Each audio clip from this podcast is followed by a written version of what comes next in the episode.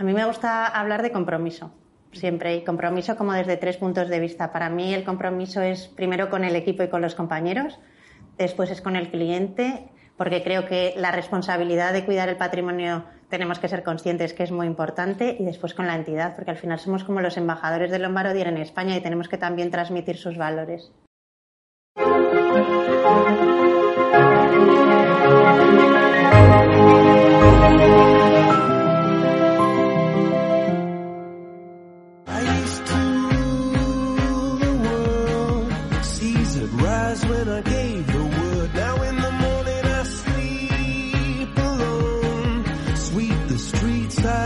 Bienvenidos a All in the Game, el podcast que te acerca a las personas que lideran la industria de gestión de activos en nuestro país. Un podcast que realizo con Clara Bernal y con el apoyo de dos gestoras internacionales, Pictet Asset Management y Columbia Threadneedle. Nuestra invitada de hoy es Susana Montaner, directora general de Lombard Odier Gestión en España. Pues ha sido como un proceso, como si hubiera cambiado muchas veces de trabajo sin cambiar de empresa. Ahí empecé eh, formando parte del equipo que, que trajo Lombardier en España, en Barcelona. Éramos seis y en aquel momento, pues imagínate, teníamos que hacer de todo. Fue como una época que era una startup, pero con todo el apoyo de un gran banco suizo y con toda la exigencia y toda la búsqueda de prestigio, de dar a conocer la marca en España. Esa fue una etapa realmente muy bonita. Creo que éramos un equipo con muchísima energía y mucha motivación y eso también se notaba en cómo ha sido la evolución del banco en España. Después tuve otra época en la que estuve trabajando dando soporte a los banqueros más seniors. Ahí aprendí más la parte comercial de trato con el cliente, con los prospects. Después trabajé, como terminé Derecho y era abogada, trabajé en el área de planificación patrimonial en esa época lo que aprendí es a ver el cliente con 360 grados, no solo desde el ángulo financiero, sino también incorporar el ámbito fiscal. Después hice proyectos especiales con la consejera delegada y por último ya pasé a la gestora al, al mundo de las inversiones. Susana Montaner cuenta con más de 20 años de experiencia en el sector financiero y en el ámbito de la banca privada. Es licenciada y MBA en Administración y Dirección de Empresas por ESADE Business School y es licenciada en Derecho por la Universidad Oberta de Cataluña. Comenzó su carrera como auditora en PricewaterhouseCoopers, pasó por el IEB y tiene una gran habilidad para los idiomas, el español y además inglés, francés y alemán. En el ámbito de la banca privada, Susana inició su carrera en Merrill Lynch como Junior Private Banker, cargo que ocupó durante dos años hasta su incorporación a Lombard Odier en el año 2006. Es una de las profesionales de la firma que colaboró en el proyecto de incorporación de Lombard Odier en España. Lombard Odier es un banco suizo con gran tradición en gestión de activos, con un cliente sofisticado que debe darle una propuesta de valor sofisticada. Es un auténtico referente de la banca internacional en España.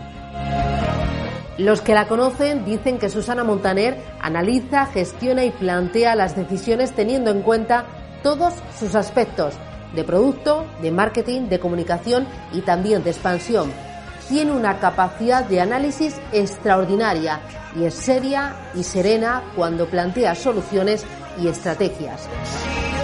Tiene su propio logo, mucha marca personal, es valiente, es muy aficionada a la lectura y le encanta viajar y el deporte. Susana, ¿qué tal? ¿Cómo vas? Muy bien, encantada de estar con vosotros. Muchas gracias por invitarme.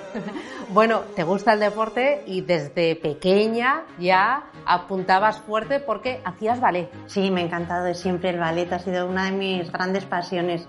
De hecho, llegó un momento que quería ser bailarina. Ahí mi familia como que decidió que primero estudiara y después a lo mejor podía ser bailarina. ¿Qué enseñanzas te ha dejado el ballet? Porque al final entiendo que es muy de esfuerzo, trabajo en equipo, mucha disciplina. Exacto, para mí la clave es como la disciplina y el querer dar lo mejor de ti mismo, porque al final es un reto constante, como ver cómo avanzar cuesta mucho y perderlo en unos días en que no practiques se pierde muy rápidamente, entonces hay que trabajar duro. Ahora también haces senderismo. Sí, me encanta la montaña, me encanta el campo. En realidad yo soy de Huesca y supongo que eso también tiene un poco ahí su aquel. ¿Algún lugar para perderte haciendo senderismo o en Huesca? En los Pirineos, cualquier lugar es maravilloso. Em, Te gusta también leer. Me dicen que devoras todo lo que cae en tus manos. Es así. ¿Novelas? Novelas, muchísimas. Me encanta. ¿Cuál es eh, la última que, has devorado? Pues así que me ha gustado mucho, te diría la del infinito no junco, de Irene Vallejo. Esa en realidad es un paso por la historia del libro eh, durante la época clásica y lo que más me gusta es cómo mezcla la historia del libro, pues desde el pergamino, el papiro y todo eso, con eh, muchísimos datos de actualidad, de cine, de música y todo con un lenguaje precioso, merece la pena. Me ha sorprendido los idiomas, cuatro idiomas. Como una chica de Huesca termina hablando cuatro idiomas. Pues ahí yo creo que ahí yo creo que tengo que echarle un poco la culpa a, mis padres que en realidad ellos siempre han querido que, somos tres hermanas, ellos siempre han querido que nosotros eh, nos desarrolláramos a nivel eh, pues de idiomas y que pudiéramos viajar por el mundo con total libertad y desde muy pequeña siempre me he dedicado los, los veranos a viajar al extranjero y aprender inglés, francés o alemán ha sido pues parte de mi día a día. Y por ejemplo, de esos viajes en el extranjero, ¿qué recuerdas? ¿Algún buen momento o algún destino estupendo? Muchísimos. ¿Te refieres a para aprender idiomas o sí, no, para aprender idiomas? Para aprender idiomas. Pues a mí, por ejemplo, me encantó viajar a Berlín. Un curso que hice en verano con el Goethe Institut, por ejemplo, fue una experiencia maravillosa conocer Berlín y vivir allí. Pero aún así tienes que tener una habilidad especial, ¿no?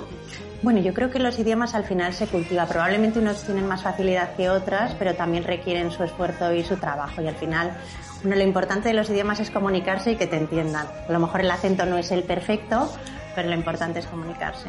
Entiendo que empiezas primero con el inglés y luego vas sumando otros. Bueno, y fui compaginando. O sea, al principio empecé con el francés. Realmente yo de muy pequeña, como con siete años, ya empecé a irme a Francia a los veranos y después ya fui mezclando Francia-Inglaterra, Francia-Alemania, Estados Unidos.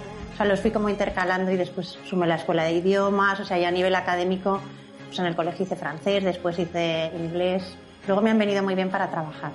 ¿Te han ayudado mucho los idiomas? Sí, Sí, sí, muchísimo. Al final el trabajar en multinacionales es una de las cosas que más te requieren. O sea, el poderte comunicar en el idioma de dónde son tus compañeros, de dónde está la central. Pues en el caso de Merrill utilizaba más el inglés. Ahora en Lombardier, que es la central está en Ginebra, utiliza mucho más el francés. Pero es verdad que yo creo que sí que son una buena herramienta para trabajar. Y cuando eras pequeña, eh, ¿tú qué querías ser? ¿Pensabas eh, que ibas a terminar eh, en un banco suizo ubicado aquí en España? Uy, nunca, nunca me planteé nada a tan largo plazo. De hecho, yo cuando tenía que elegir la carrera pensé más bien si dudé con una ingeniería. Yo creo que por tradición familiar, en mi familia, mis hermanas, mi padre son todos ingenieros de caminos y dudé con hacer aquello. Pero al final el mundo de la empresa como que me gustaba muchísimo. Y de hecho yo terminé, cuando terminé los estudios, o sea, ahí conseguí matrícula de honor en, el instituto y tenía que elegir la carrera. Entonces, eh, un poco buscaba como escuelas de negocios que tuvieran un prestigio a nivel internacional. Entonces vine a examinarme, pues en, aquellos en aquella época no había tantas quizá. Entonces vine a Madrid, fui a Deusto, fui a ESADE y al final elegí ESADE porque consideré que hacer ADE con un MBA iba a ser una buena opción y que ya haría derecho más adelante. ¿Y qué recuerdas de, tu paso por, la universidad y de aquellos estudios, de tus compañeros? No sé si mantienes algunos. Sí, sí, mantengo mucha relación con ellos. De hecho, ahora hace como 20 años que terminamos y estábamos organizando una cena como para vernos, a ver si nos reconocemos, no lo sé. Entonces, eh, tengo muy buenos recuerdos. Es verdad que cuando uno es de ciudades pequeñas y va a una, a una gran ciudad, al final todo es nuevo, esa de tenía un proceso selectivo, con lo cual tenías mucha presión para sacar buenas notas, pero a mí me encantó el enfoque que le daban muy práctico, el tener acceso a grandes directivos que venían a darnos clases en la universidad. Todo eso después creo que me ha ayudado mucho para desarrollar mi, carrera profesional. ¿Y eras muy buen estudiante? Sí, me gusta estudiar. Sí, sí, de siempre me ha gustado estudiar. Empiezas, terminas la carrera y empiezas a dar los primeros pasos en consultoría en Price. Empiezo en auditoría. Allí cuando terminé la carrera eh, venía, de hecho hacías los exámenes en la misma universidad porque venían a buscarte, como si dijéramos, y empecé, y empecé en Price en auditoría, no del sector financiero, sino que ahí para mí fue una gran escuela porque te lanzaban a ver multitud de sectores, muchísimas empresas, y para mí fue, fue una experiencia como muy gratificante. ¿Y de ahí saltas a Merrill Lynch? Sí, ahí cambié, porque yo cuando hice la carrera, la primera carrera, cuando hice ADE, hice la especialidad en finanzas, porque es verdad que el mundo numérico me gustaba mucho. Y ahí yo siempre pensé que auditoría para mí era un paso intermedio, pero que me gustaban más las finanzas, el contacto con el cliente desde el punto de vista de la banca privada. Y ahí me surgió la oportunidad de venir a Madrid y empecé a trabajar en, en Merrill Lynch. ¿Cómo es trabajar para un banco americano aquí en Madrid? ¿Cómo era Merrill Lynch? En aquel entonces, ¿no? Porque hará cuántos años? pues eso tendría que ser como en el 2004 más o menos. Y ahí como es trabajar súper dinámico. O sea, creo que trabajas, hay un, o sea, trabajas en equipo completamente con los clientes, muchísima actividad en cuanto a operaciones, es súper dinámico, se crean muchos productos. Es un gran reto, yo creo que es un muy buen sitio para trabajar. Y luego saltas ya a Lombardier, ¿eso lo buscas tú o te llega? Ahí realmente me llevó mi jefe, mi jefe de Merrill Lynch me ofreció el proyecto, yo creo que él pensó que iba a ser una buena oportunidad profesional y me ofreció la idea de que había un banco suizo que era muy antiguo, dedicado solamente a banca privada, que iba a entrar en España, en aquel momento entraba por Barcelona, era el año 2006. Y ahí acepté como el reto y, y ahí que me fui. Y fue muy duro el cambio porque entiendo que de trabajar en un banco americano a trabajar en una banca privada suiza, los dos afincados en Madrid, la cultura es muy diferente y no sé si también los clientes, eh, los productos, eh, todo eh, es muy diferente. Sí, sí, es distinto. Es distinto a nivel de clientes, a nivel de programas, a nivel de productos. Es distinto cómo se trabaja en un banco americano a cómo se trabaja en un banco suizo. Todos son finanzas, pero todos sabemos que el mundo financiero es súper amplio. Para mí fue como ver el mundo como desde distintos ángulos. Al final todos son clientes y todo es mercado financiero, pero es muy diferente. ¿Cómo es el trabajar aquí en Lombardier? Pues en Lombardier depende, porque claro, yo en Lombardier llevo mm, como 15 años, o sea que pasa un poco por todo. Pero ¿cómo es un día mi día a día, por ejemplo, ahora mismo, pues eh, yo diría que es súper dinámico. Yo no tengo dos días iguales para nada. Y empezamos con el morning meeting poniéndonos al día de pues, temas macro, temas de productos, temas eh, que están surgiendo de nueva regulación. Puedo tener pues, un montón ahora mismo de comités de dirección, de temas regulatorios, entre eh, relaciones con clientes, con prospects, propuestas de cartera, mirar los mercados. En fin, no, puedo decirte un día en concreto porque no hay como un patrón. Así que no te aburres. No, me encanta. Eso yo creo que es lo que más me gusta de mi trabajo. Pero al mismo tiempo te obliga a estar totalmente al día y tener una visión muy amplia, porque los que te conocen dicen que al final sabes tocar absolutamente todos los palos desde producto hasta marketing, hasta comunicación, hasta temas macro o temas de regulación, como tú decías? Bueno, es que yo creo que una de las cosas que tiene más bonitas esta profesión es que tienes que estar como en formación continua, porque al final uno se levanta por la mañana y tiene que aprender de geopolítica porque ha pasado una cosa en el otro lado del globo, de pronto hay un nuevo producto que lanzamos que tenemos que saber explicar a los clientes o tenemos temas de regulación que necesitas estar actualizado. O sea, yo creo que es una de las cosas que requiere más esfuerzo, pero que a la vez es más gratificante, porque si no te quedas como desfasado. Creo que innovar forma parte de, nuestro ADN en esta profesión. Y eres muy solucionadora, dicen. Pues me, me, encanta que piensen eso de mí porque realmente me encanta solucionar problemas. Creo que los problemas hay que valorar los escenarios y tomar decisiones para resolverlos, sí. No hay que quedarse anclado en la pena ahí en el problema en sí mismo, hay que buscar. Nos contaban que eh, tomas soluciones y diseñas estrategias desde la serenidad y también desde la seriedad. Puede ser. Es que creo que muchas veces hay que separar y sobre todo en el mercado una de las cosas que yo más he aprendido es que hay que separar muy bien la emoción de la decisión porque muchas veces el mercado cae a plomo y el cuerpo a lo mejor te pediría vender, pero tú tienes que ser como sereno y ver qué está pasando, analizar y estudiar muy bien los fundamentales para ver qué, decides hacer. ¿Cómo has ido creciendo aquí en Lombardier? Pues ha sido como un proceso, como si hubiera cambiado muchas veces de trabajo sin cambiar de empresa. Ahí empecé eh, formando parte del equipo que, que trajo Lombardier en España, en Barcelona. Éramos seis y en aquel momento, pues imagínate, teníamos que hacer de todo. Fue como una época que era una startup, pero con todo el apoyo de un gran banco suizo y con toda la exigencia y toda la búsqueda de prestigio, de dar a conocer la marca en España. O sea, fue una etapa realmente muy bonita. Creo que éramos un equipo con muchísima energía y mucha motivación y eso también se notaba en cómo ha sido la evolución del banco en España. Después tuve otra época en la que estuve trabajando dando soporte a los banqueros más seniors. Ahí aprendí más la parte comercial de trato con el cliente, con los prospects.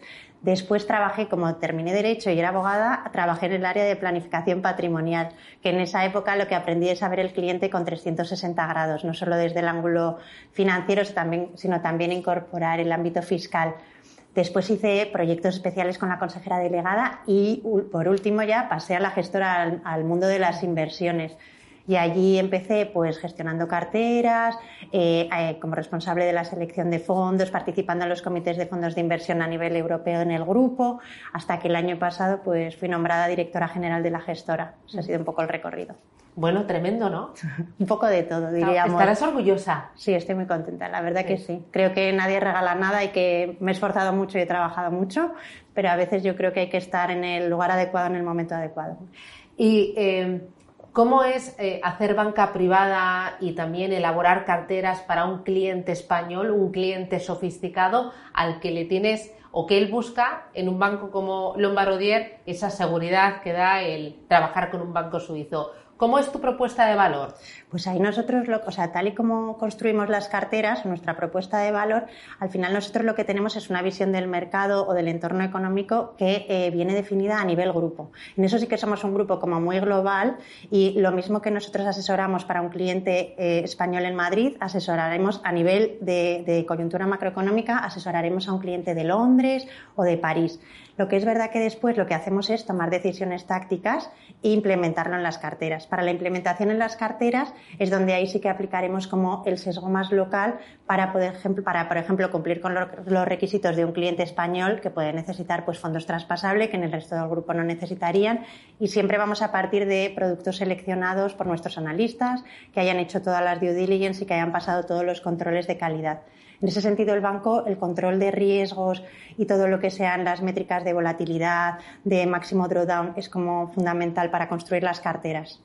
Entiendo que vosotros em, eh, os reforzáis todavía más en momentos complicados. Estaba pensando en la crisis del euro o ahora con el COVID-19, ¿no? Que vuestro cliente se siente mucho más a refugio y mucho más confortable pensando que detrás está el Banco Suizo. Ahí es verdad que, una de las cosas más importantes en el mundo financiero es el tema de la percepción y el miedo del inversor. Y lo que nosotros intentamos hacer en esa época, y ahora estaba pensando en el COVID, que en momentos, Dios mío, venir a trabajar en castellana desierta, que solo se escuchaban ambulancias, lo que intentamos hacer al máximo fue estar en contacto con el cliente transmitirle toda la información de la que disponíamos para explicarle por qué estábamos posicionados de una manera, por qué estábamos tomando esas decisiones. Y es verdad que en aquellos momentos teníamos comités de inversiones diariamente, porque tienes que estar como muy al día y al final la incertidumbre es verdad que es una variable más que tienes que incorporar a las decisiones.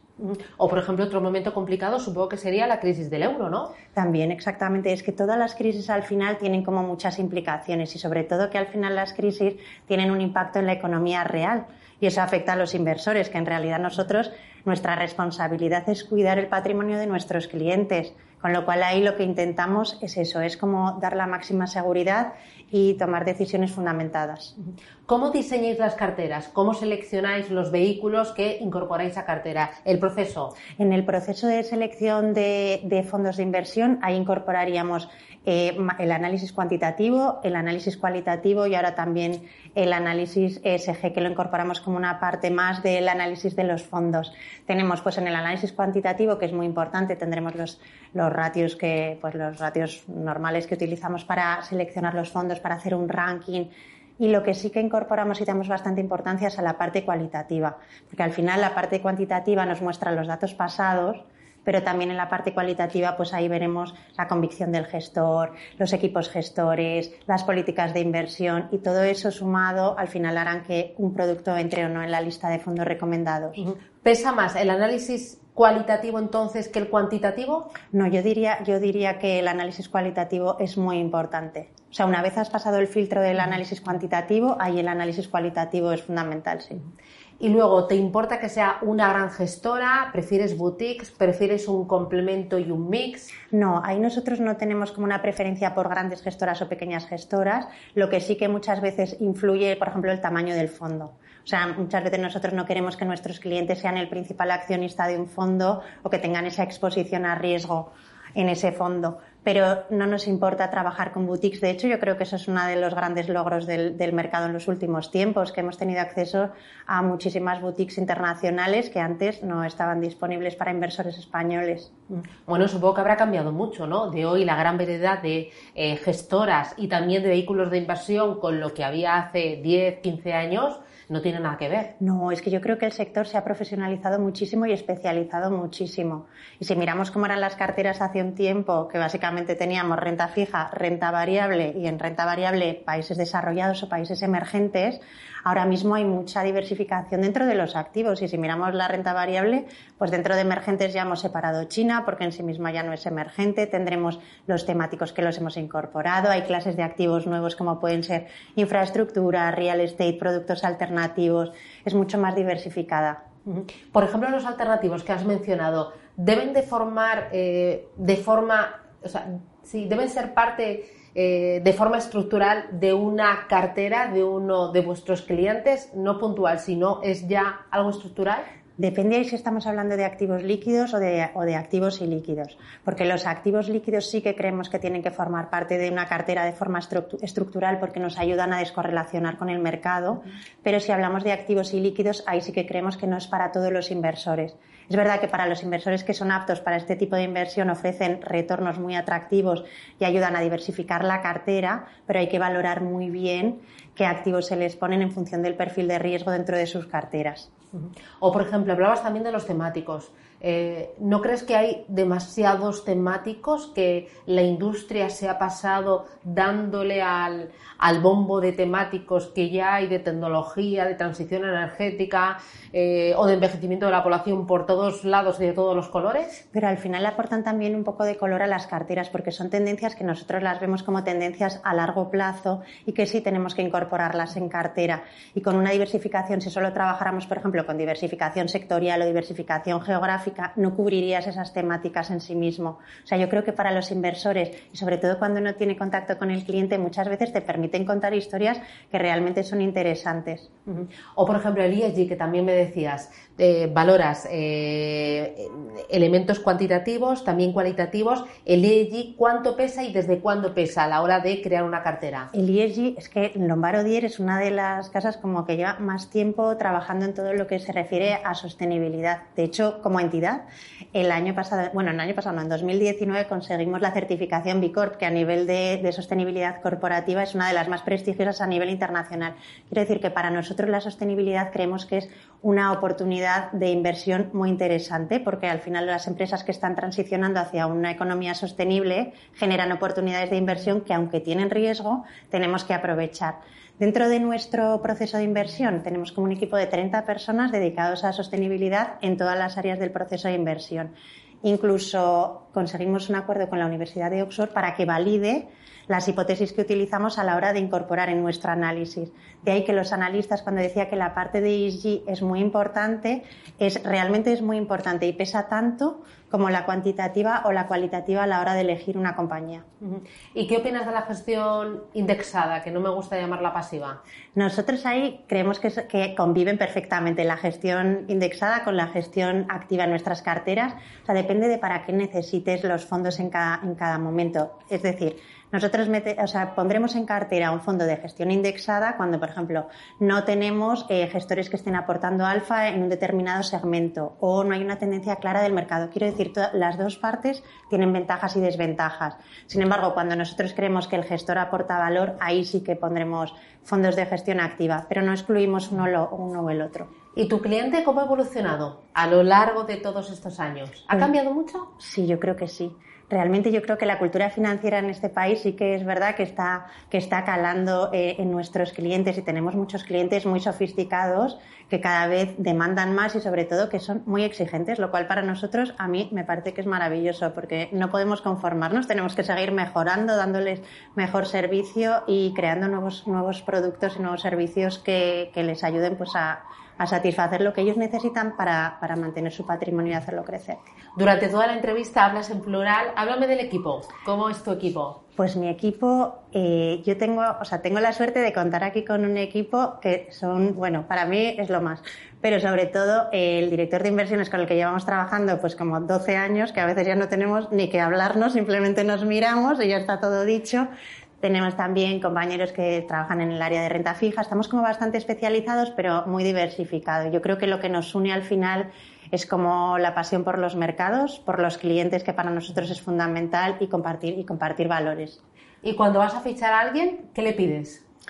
A mí me gusta hablar de compromiso, siempre, y compromiso como desde tres puntos de vista. Para mí el compromiso es primero con el equipo y con los compañeros, después es con el cliente porque creo que la responsabilidad de cuidar el patrimonio tenemos que ser conscientes que es muy importante y después con la entidad, porque al final somos como los embajadores de Lombardier en España y tenemos que también transmitir sus valores a las nuevas generaciones o los chicos más jóvenes del equipo, eh, ¿cómo vienen formados? ¿Cómo les ves? Con esa capacidad de compromiso, porque ahora se está hablando mucho de esta, de la gran renuncia, o también de que los jóvenes pues no quieren eh, encadenarse a una empresa y piden mucha flexibilidad, más tiempo libre, más libertad. ¿No crees que hay una falta de compromiso por parte de las, generaciones más jóvenes? Bueno, yo creo, que, yo creo que a veces es un poco como el desconocimiento lo que les hace cambiar tanto de, empresa o de trabajo y la búsqueda como de lo que realmente les motiva. Yo siempre lo que les digo es que no se puede pretender que todo sea inmediato. O sea, la inmediatez, el buscar resultados ya, muchas veces no es tan fácil. Entonces yo siempre les digo que lo más importante es aprender, dar lo, dar lo mejor de ellos mismos, no tener miedo a equivocarse, no importa, sobre todo buscar como un trabajo que realmente te dé satisfacción. ¿Tú te has equivocado alguna vez? ¿Has dicho, esto juro que no lo volveré a hacer? Bueno, yo creo que a quien no le ha pasado esto en alguna ocasión. Lo que pasa que ahí es verdad que, que uno tiene que valorar las cosas positivas y a mí al final me compensa, mm. me compensa lo que hago, sí, sí. ¿Cuánto ha influido la suerte en tu, en tu trayectoria? Bueno, yo creo siempre que la suerte se busca, que no llega así porque por casualidad. Y creo que sí es verdad que, he tenido más que suerte. Yo creo que he tenido como muchos apoyos, que me lo he trabajado y me he esforzado. Pero sí es verdad que siempre tienes que estar allí para que pueda llegar la oportunidad. Una cualidad de Susana Montaner. Yo creo que la lealtad. Un defecto. Defecto, pues diría que como buena aragonesa, muy persistente, que no cabezota. Diría eso. Una persona que te haya influido a lo largo de tu eh, carrera profesional o a la que admires. Pues a nivel personal, hay a mi familia. O sea, mis padres y mis hermanas para mí son un referente en cuanto a valores y en haber hecho de mí lo que soy a nivel profesional, ahí no diría una persona. Yo ahí soy más como de la teoría del mosaico, que uno necesita como muchas fuentes de información para configurarse una opinión. Pues creo que he tenido la suerte de tener muy buenos jefes, muy exigentes, pero que han ido como dejando su impronta eh, en, mí. ¿Y lo de ser mujer te, ha apoyado o te ha frenado en algún momento? Porque este es un mundo muy de corbatas todavía. No, yo creo que yo ahí no, diría que, he sentido diferencias por ser mujer o con mis compañeros que son hombres, no. No, no, no lo, no lo diría. Y esto de la marca personal que decía yo al principio, porque me contaban, esto eh, Susana lo cuida mucho, para ella es muy importante y es algo único en el sector, en esta industria. A mí, a mí me, o sea, me encanta todo el tema del marketing, la marca personal y el posicionamiento que uno adopta, porque a veces no solo hay que serlo, sino también parecerlo. Y creo que todo suma. Creo que el poder compartir en las redes sociales conocimiento, artículos y que te lleguen también feedback de, otra gente, creo que es súper enriquecedor. Mm, ¿Y qué sueles compartir? Pues comparto muchas cosas, bueno, todo lo que puedo, porque tampoco tengo tantísimo tiempo, pero comparto pues noticias interesantes, libros que he leído que creo que, son fáciles o que son interesantes para otras personas.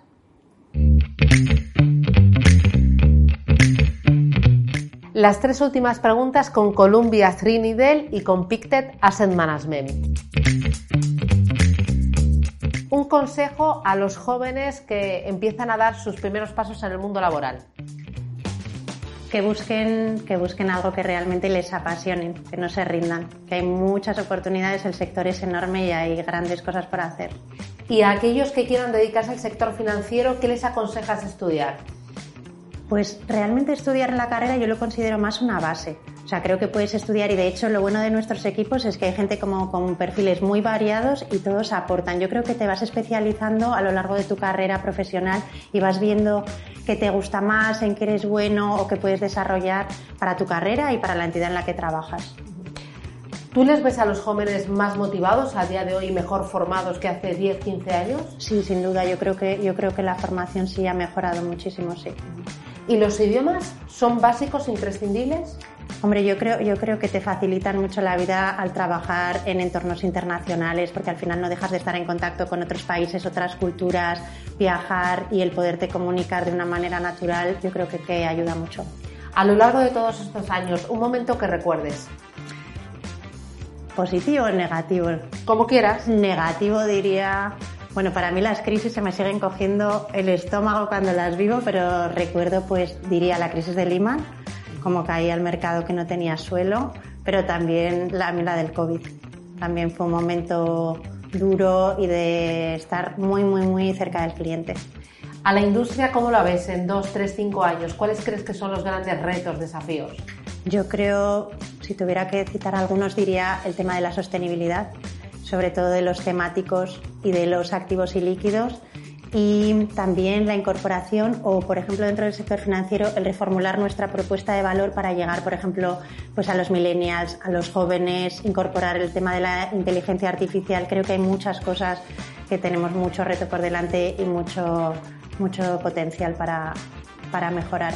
¿Y cómo ves ahora todo el movimiento que hay en todo el sector, sobre todo las bancas internacionales aquí en España, que eh, está, está muy revuelto el ambiente?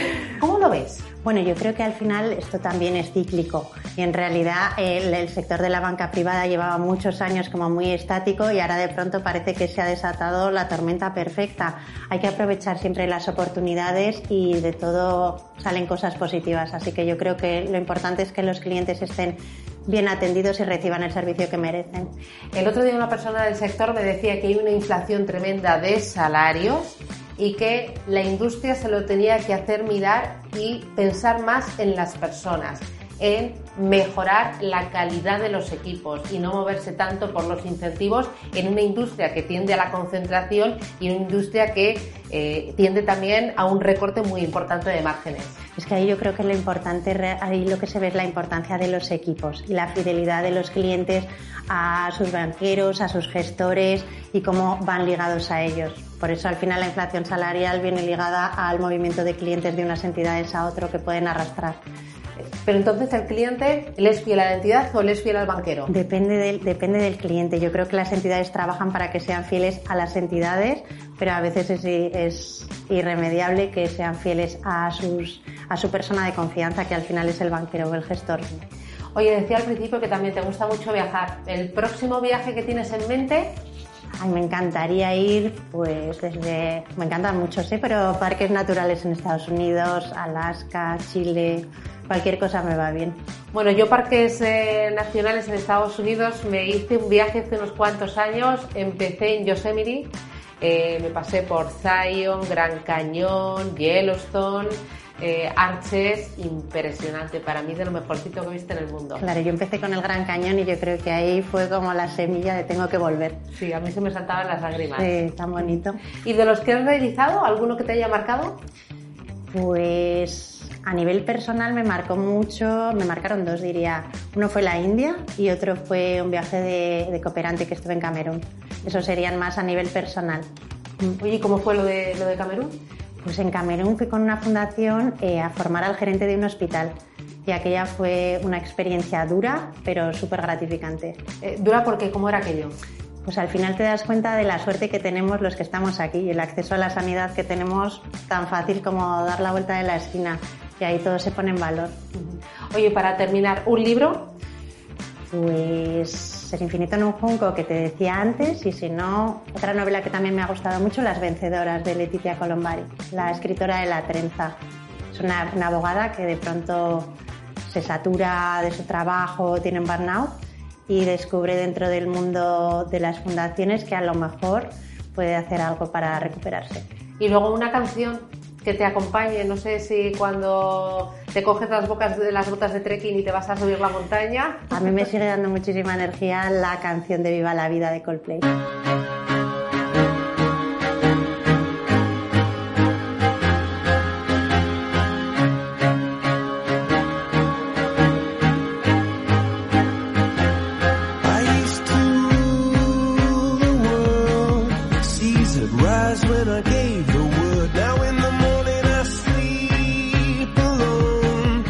Susana Montaner, ha sido un placer conocerte y charlar contigo. Enhorabuena. Muchísimas gracias. Y a seguir trabajando y pedaleando y, nada, me pareces una crack. Bueno, muchas gracias. Esta es vuestra casa. Muchísimas gracias. Nada, para vosotras.